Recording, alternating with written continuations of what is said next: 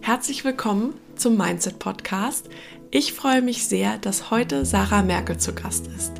Sarah ist Psychologin und unterstützt ihre Klientinnen mit psychologischer Beratung, mit Coaching und arbeitet auch als Trainerin in Unternehmen.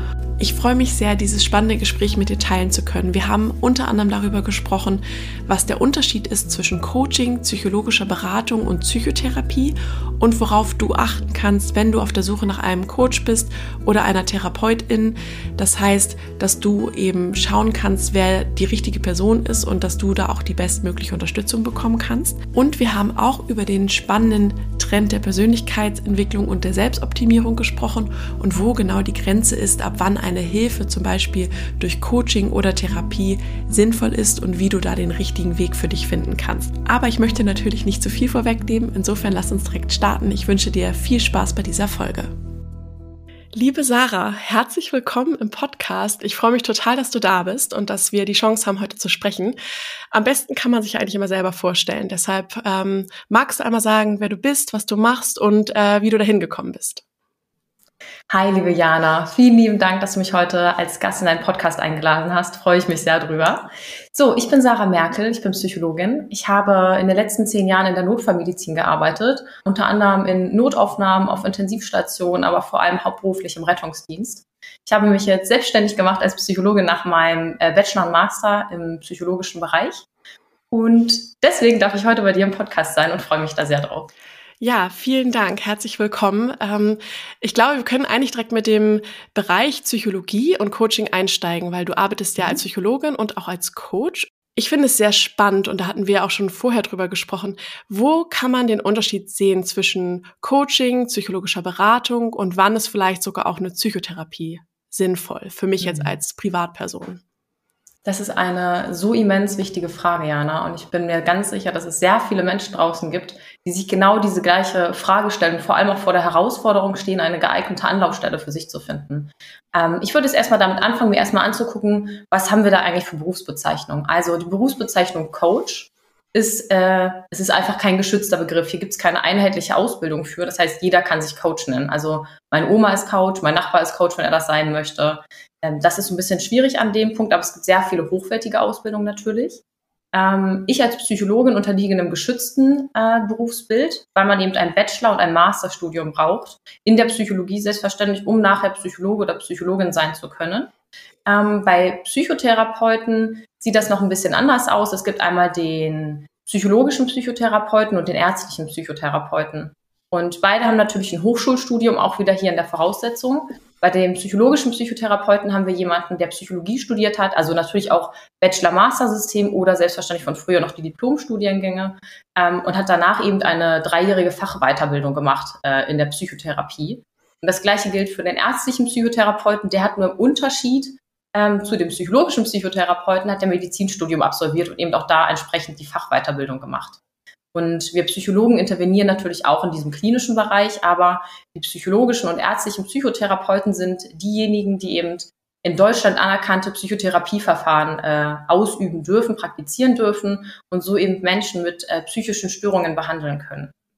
Das, was am allerwichtigsten natürlich ist, ist, wenn man versucht, eine Anlaufstelle zu finden, so gehe ich jetzt zum Coach, zum Psychologen, äh, zum Psychotherapeuten, dass ich hier an eine geeignete Stelle rankommen muss, die professionell und qualifiziert dafür ist, eine Ersteinschätzung von mir als Klienten vorzunehmen, dass ich jemanden habe, der unterscheidet zwischen, liegt hier eine psychische Störung vor, also im Sinne von einem klinisch relevanten Störungsbild, oder habe ich einfach ein gesundes Leiden, ein normales Leiden.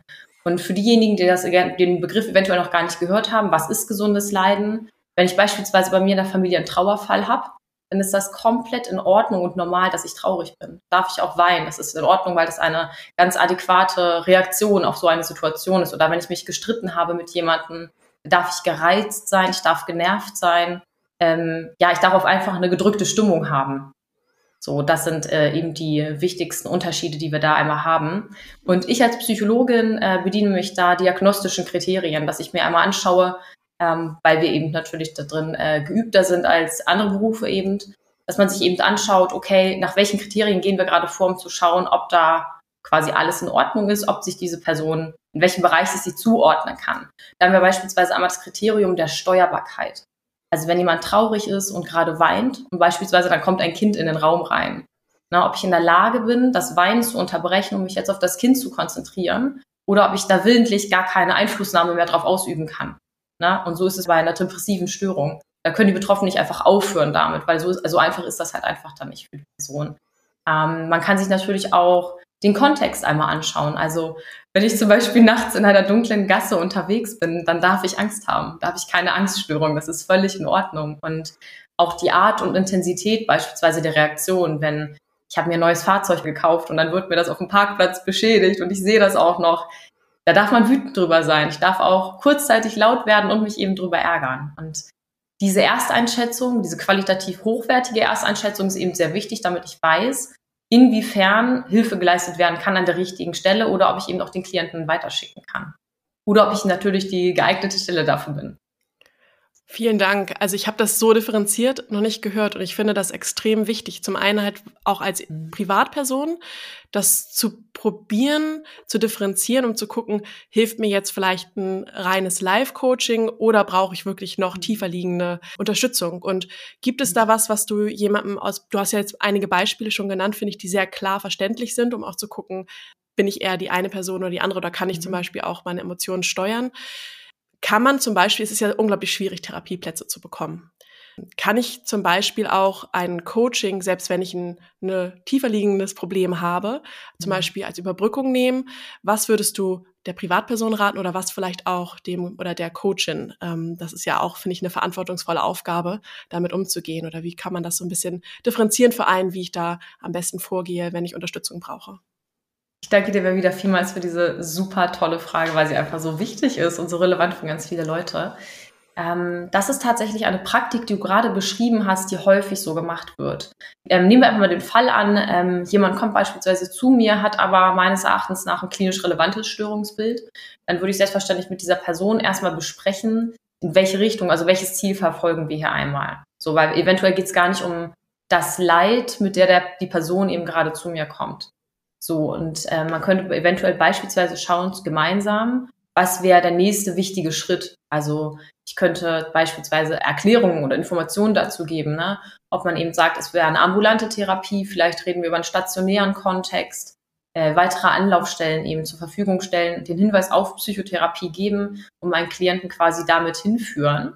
Ähm, selbstverständlich kann man sich dann gerne einmal zurückmelden und dann eben besprechen, wie man die Zeit letztendlich überbrückt zwischendurch. Ne? Weil du hast das selber schon gesagt, das äh, Therapiesystem ist ja leider mit viel Wartezeit meist verknüpft und der Leidensdruck von äh, meinem Klienten wird ja jetzt sein und nicht in, in sechs Monaten wird das immer noch genauso aussehen, wenn da nichts passiert ist. So, und da ist es eben wichtig, dass man sich in der in der richtigen Qualifizierung eben begibt und mit den Leuten schon mal schaut, wie kann ich diese Zeit überbrücken, wenn ich sichergestellt habe, dass ich weiß, dass mein Klient eben schon bei der richtigen Anlaufstelle ist, jetzt nur wartet, ich mich da rückversichert habe, dass wir dann schauen, okay, ich versuche den Leidensdruck bestmöglichst in diesem Rahmen, in diesem Kontext zu mindern. Tatsächlich war das Thema psychologische Begleitung oder, sag ich mal, die Unsicherheit, inwieweit ich jetzt als mhm. Coach die Fähigkeit besitze, ein psychologisches Problem mhm. oder ein tiefer liegendes Problem zu verstehen, ein Grund, der mich lange gehemmt hat, überhaupt ins Coaching zu gehen. Weil ich finde, man hat halt eine Verantwortung. Das Thema Live-Coaching ist momentan extrem groß und es ist auch super auf eine gewisse Art und Weise, dass ähm, viel Hilfe angeboten wird. Aber ich glaube, wir müssen da immer ganz vorsichtig sein. Ist es etwas, wie du am Anfang geschrieben hast, ein Leiden, was in Ordnung ist und was kurzfristig ist oder ist das eben was tiefer liegendes? Und ich habe da vor ein paar Jahren mit der Schwester einer Freundin telefoniert, die auch mhm. Psychotherapeutin ist, um halt eben einfach nochmal so ein bisschen andere Perspektive darauf zu bekommen, was kann ich als Coach machen, um dann auch den richtigen Weg zu bereiten. Und ich glaube, das mhm. ist, deshalb freue ich mich so über dieses Gespräch, weil ich glaube, es ist nicht nur sinnvoll für jemanden, der eben selber gucken möchte, ähm, brauche ich einen Coach oder brauche ich eine Therapie, sondern auch für Coaches nochmal eine extra Unterstützung zu gucken, okay, wie kann ich vielleicht auch den Weg ebnen und bin ich die einzige Person mhm. oder kann man vielleicht auch als Team arbeiten? Oder sich ein Netzwerk aufbauen. Also das ist zum Beispiel, ich freue mich auch, dass wir uns kennengelernt haben, einfach zu wissen, ähm, zu gucken, wann ist als Coach die Grenze erreicht und wann kann man vielleicht mhm. auch im Team ähm, einer Person helfen oder den Weg ebnen. Ne? Bin ich absolut bei dir, Jana. Was zum Beispiel bei dem Punkt auch noch wichtig zu beachten ist, ist, dass ich beispielsweise als Psychologin bin eben eh an ethische Richtlinien ge gebunden. Das ist allein schon durch, durch das Berufsbild so. Es gibt dadurch, dass es ja keinen Konsens bei der Ausbildung von Coaches gibt, ist das halt sehr schwammig geregelt, sage ich mal vorsichtig. Ne? Also hier würde ich eben auch Wert drauf legen als Klient selber, dass ich jemanden habe, der beispielsweise einem Berufsverband angehört. Weil auch da kann ich davon ausgehen, dass eben die Qualität gesichert ist und dass ethische Richtlinien, so die Autonomie des Patienten oder des Klienten, ne, vor allem der Schutz, der Schutz meines Klienten steht an oberster Stelle, dass das eben nochmal gesichert und irgendwie reglementiert ist. Aber ich dürfte davon ausgehen, dass der gesunde Menschenverstand uns eigentlich auch genau das diktiert, dass wir da eine sehr große Verantwortung unserem Klienten gegenüber eben haben. Mhm, absolut. Gibt es Merkmale, woran ich, also du hast jetzt schon das Beispiel Zertifizierung genannt oder Berufsverband ähm, einer Angehörigkeit genannt. Gibt es noch weitere Merkmale, woran ich erkennen kann, ob es ein guter Coach ist? Also jetzt zum Beispiel ist sehr viel im Online-Bereich momentan und ich finde, das ja. ist einfach eine große Herausforderung für, für Privatpersonen zu gucken, ähm, falle ich da auf etwas rein oder ist es wirklich jemand, der mir helfen kann? Das kann ich so gut nachvollziehen. Das ist einfach, man sieht den Wald vor lauter Bäumen eventuell dann doch nicht mehr. Mhm. Das Allerelementarste ist eigentlich, dass du dich wohlfühlst mit deinem Gegenüber dass ich ein Vertrauensverhältnis äh, habe. Weil mir bringt es nichts, wenn ich jemanden habe, der seit 30 Jahren in dem Job ist, einen fantastischen Job macht, wahnsinnig viel Fachexpertise mit sich bringt, aber die Chemie einfach gar nicht passt. Dann kommt kein Vertrauensverhältnis zustande. Und was mir als Klient immer wichtig wäre, ist, dass ich mich, ich muss mich gesehen und ich muss mich verstanden fühlen. Ich muss mich wohlfühlen bei dem Gegenüber wenn ich dieses Vertrauensverhältnis schaffen kann und diese positiven Gefühle mit der anderen Person verknüpfe, dann wird das Coaching, die Beratung, es wird einfach viel, viel effektiver und ich kann viel mehr für mich mit rausnehmen. Und natürlich auch mein Gegenüber kann selbstverständlich auch mehr aus der Situation dann rausnehmen. Also das würde ich auf jeden Fall jedem mit auf den Weg geben.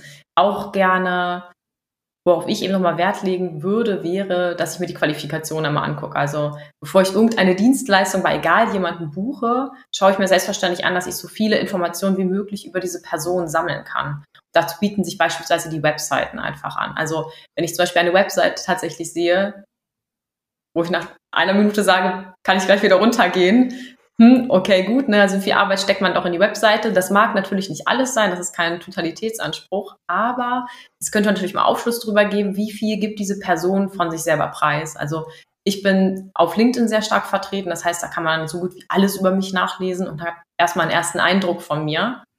Und das ist natürlich auch noch sehr dafür sprechend, dass man viele Informationen hat, sich sehr wohl fühlt und eben dieses Vertrauen aufbauen kann. Wir haben eben schon einige Punkte so zu dem Thema ähm, Live-Coaching oder sich selbst auch Hilfe holen besprochen und wir sind ja beide auf LinkedIn sehr aktiv, worüber wir uns auch kennengelernt haben, worüber ich mich sehr freue. Was ich total spannend finde, ist das Thema Persönlichkeitsentwicklung. Ähm, da bin ich ja auch sehr ein großer Verfechter von. Mir ist das Thema achtsame Persönlichkeitsentwicklung sehr wichtig, weil ich selber vor Jahren in dem Hype der ständigen Selbstoptimierung mhm. ähm, gefangen war, will ich mal sagen. Und ähm, jetzt für mich einen Weg gefunden habe, wie es einfach Spaß macht. Und ich glaube, dass es Spaß machen kann. Aber es ist immer noch so, dass dieser Trend der ständigen Selbstoptimierung, des positiven Denkens, das Leben selbst in die Hand nehmen und dann kannst du alles erreichen. Ich übertreibe es jetzt mal bewusst, aber es ist unglaublich präsent auf Social Media und auch auf LinkedIn und so weiter. Wie ähm, stehst du dazu? Was ähm, sind deine Gedanken zu diesem ständigen positiven Denken müssen? Vielleicht zumindest das, was Social Media so sagt. Eine super spannende Frage, Jana. Danke dafür. Ähm, ich denke, dieser Trend wird uns eben vor allem auf Social Media noch sehr, sehr lange erhalten bleiben. Umso wichtiger ist, dass wir eine Art richtige Umgangs, äh, einen richtigen Umgang damit finden. Ne? Also du hast es gerade selber gesagt, wir müssen positiv denken, man muss sich ja optimieren. Das sind diese Muss-Gedanken dahinter. Das Ding ist, sobald ich Druck verspüre, das ist also einfach nur Leistungsdruck, dann macht das keinen Spaß mehr. Also egal was, mit Druck werde ich keinen Spaß bei irgendwas haben. Wichtig ist, dass man schaut, was ist meine eigene Intention, warum, warum möchte ich auf diesem Zug aufspringen, warum habe ich das Gefühl, mich selbst optimieren zu müssen. Na, also man merkt das ja schon an sich selber und irgendwann jeder hat seine eigenen Themen. Dass man beispielsweise sagt, oh, ich hätte gern viel mehr Selbstbewusstsein, ich hätte gerne mehr Selbstvertrauen. Und gerade mit dem Druck, dass man perfekt sein möchte, es gibt immer etwas, was man selbst optimieren möchte, ähm, dem Ganzen brauchen wir uns gar nicht so zu erliegen quasi, weil das ein dichotomer Denkfehler ist. Das haben beispielsweise Perfektionisten sehr stark ausgeprägt. Da ist halt dieses, entweder 100 Prozent oder halt nichts. Und was dazwischen ist, dieser Graubereich, der existiert einfach gar nicht. Es gibt nur schwarz oder weiß, links oder rechts, richtig oder falsch. Ähm, und davon hilft es uns selber, wenn wir uns lösen. Das ist einfach für unser, unseren Selbstwert, für unsere Selbstwirksamkeit sehr wichtig, dass wir da einmal den Step zurück machen und auch mit 80 Prozent zufrieden sind.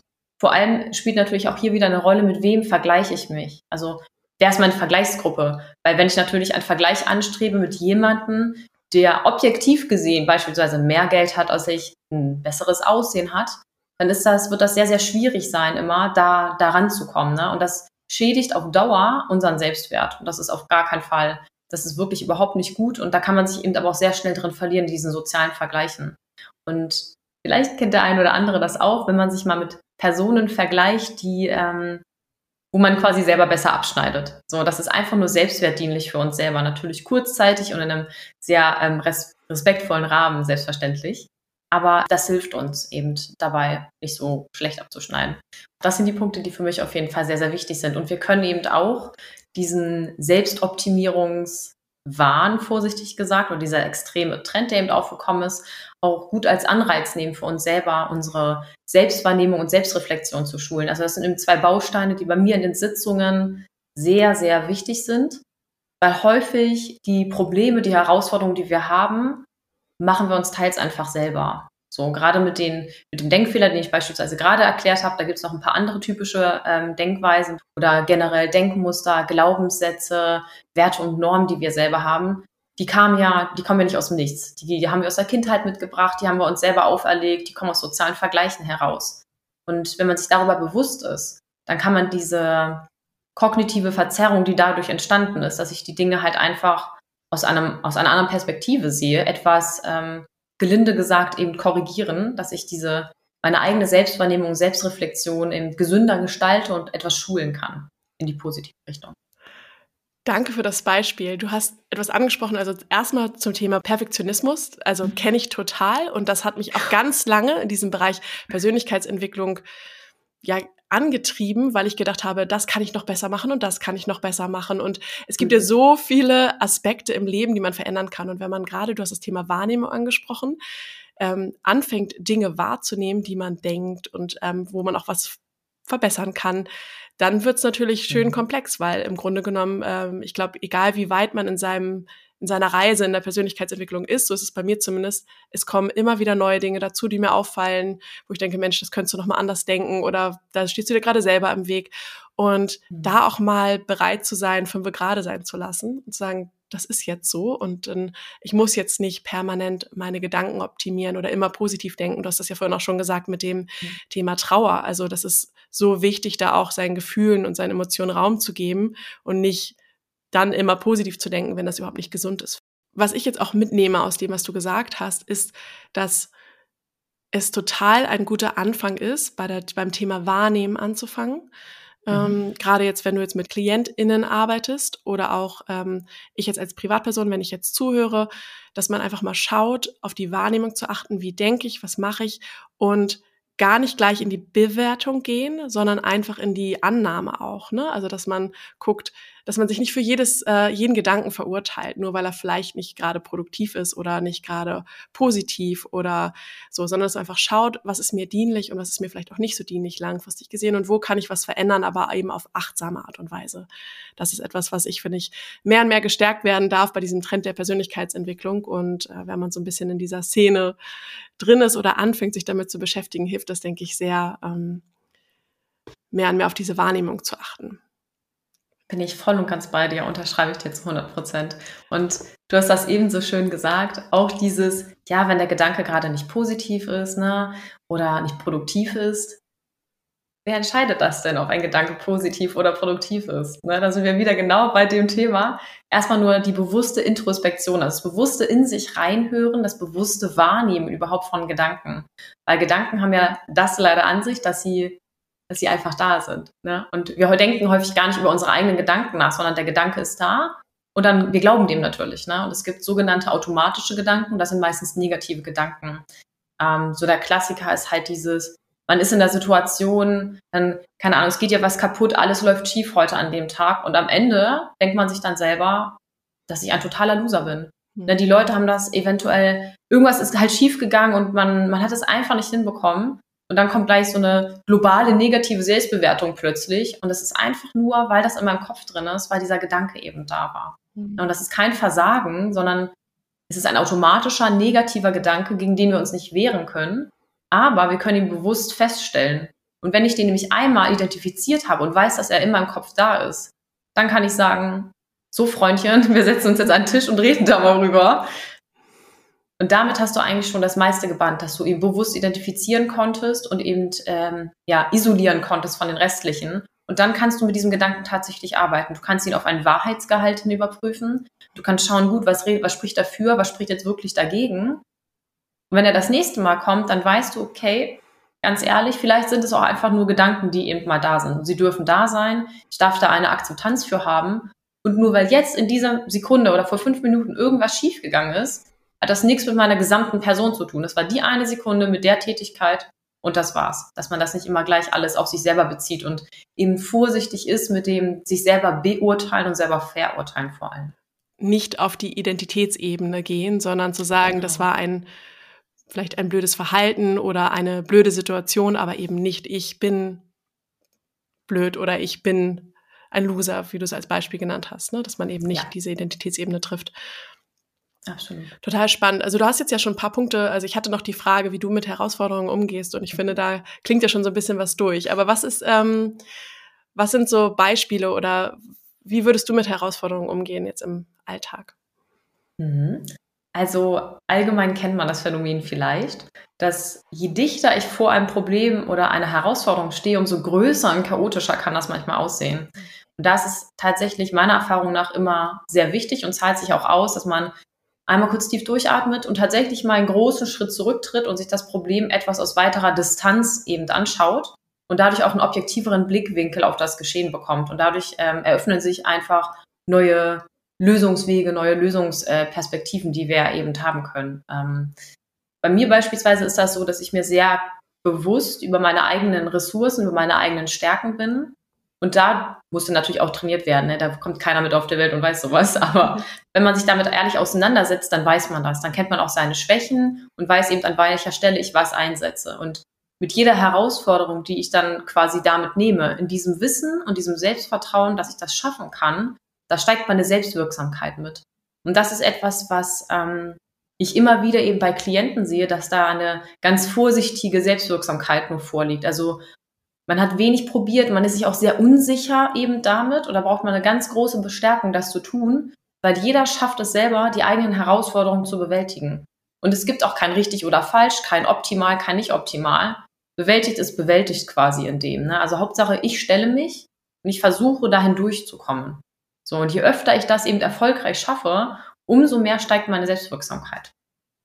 Ich glaube, darüber müssen wir nochmal eine Podcast-Folge machen, über das Thema Selbstwirksamkeit und Selbstwert. Also das ist ja auch so tiefliegend und so mhm. relevant für das, was man im Alltag macht und wie man über sich denkt und ähm, auch vielleicht handelt, ne? weil das ja auch alles äh, identitätsbildend ist. Und da freue ich mich sehr, wenn wir irgendwie in der Zukunft noch mal ins Gespräch kommen können zu dem Thema.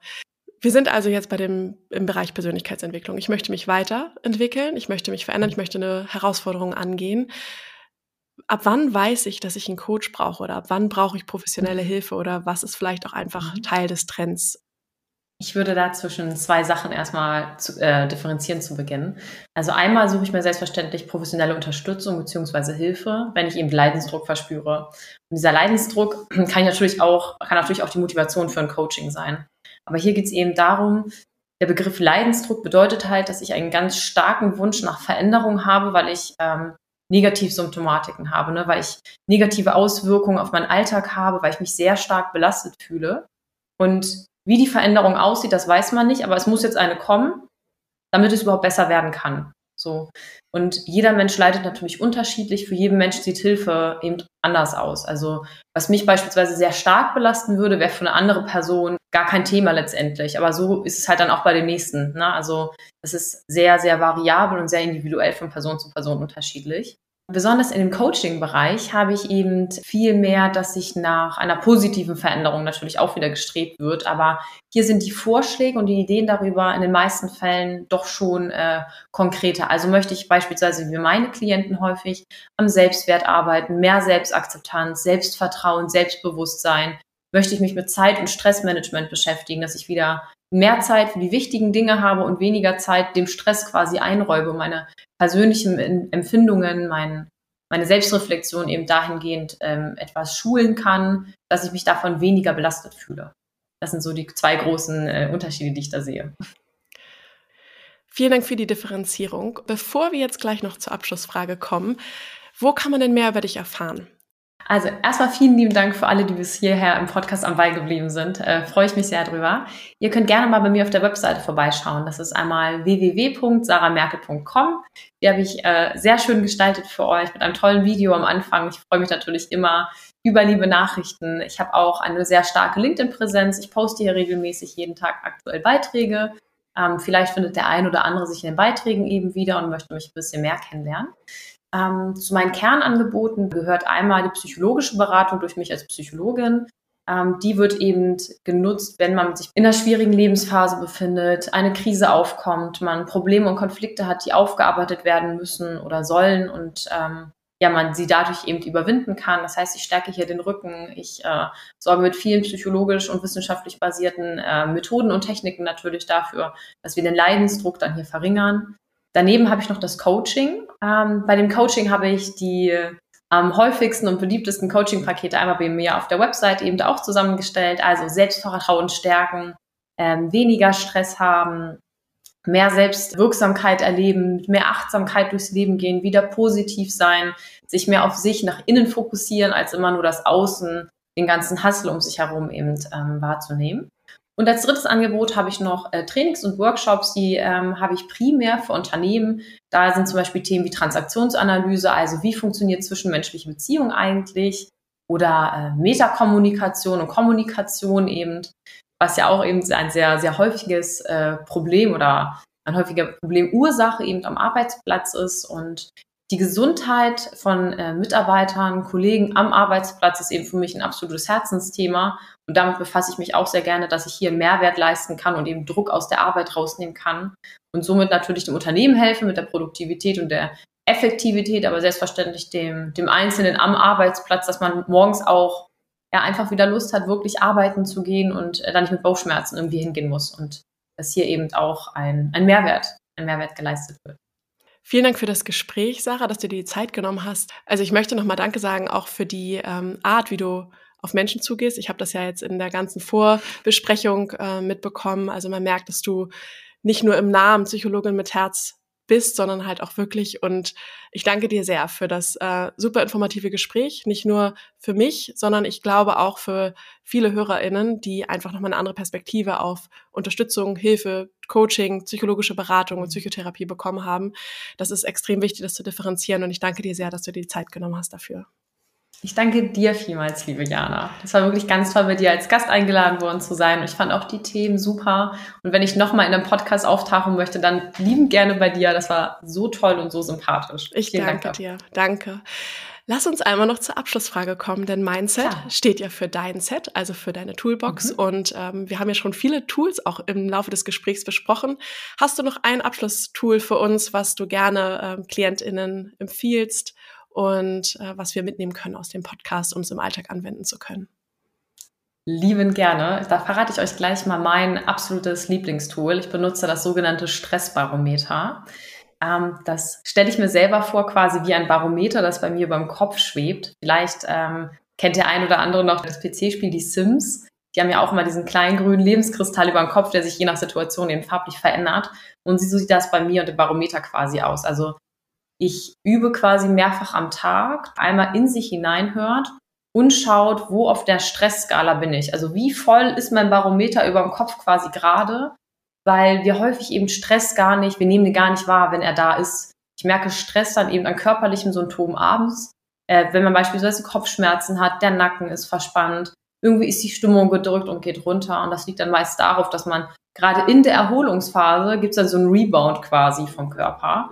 Und deshalb ist es super, wenn man einmal sein Körperbewusstsein dahingehend schulen kann, zu schauen, okay, wo bin ich gerade mit dem Stress? Und wenn ich feststelle, hm, bewusst gut, da ist etwas zu viel Stress, dann kann man eben mal eine 5 Minuten Kurzmeditation einschieben, einmal einen Situationswechsel vollbringen. Eben wichtig, dass man sich auf jeden Fall bewusst darüber ist, weil wenn ich mir bewusst über Dinge bin, dann kann ich da auch vorbeugen und quasi erste Hilfe schon für einen selber leisten. So, das ist wichtig. Das ist auch ein super, super schönes Tool, was ich sehr, sehr gut vor allem für Menschen eignet, die wie ich halt äh, sehr bildlich denken. Ja, total. Ich bin auch ein sehr visueller Mensch und kannte das Tool ja. noch nicht. Vielen Dank, finde ich großartig. Gerne. Herzlichen Dank für das schöne Gespräch, liebe Sarah. Bis bald. Okay, ich danke dir. Hab noch einen schönen Tag, Jana, und auch einen ganz schönen Tag an alle Zuhörer von dir.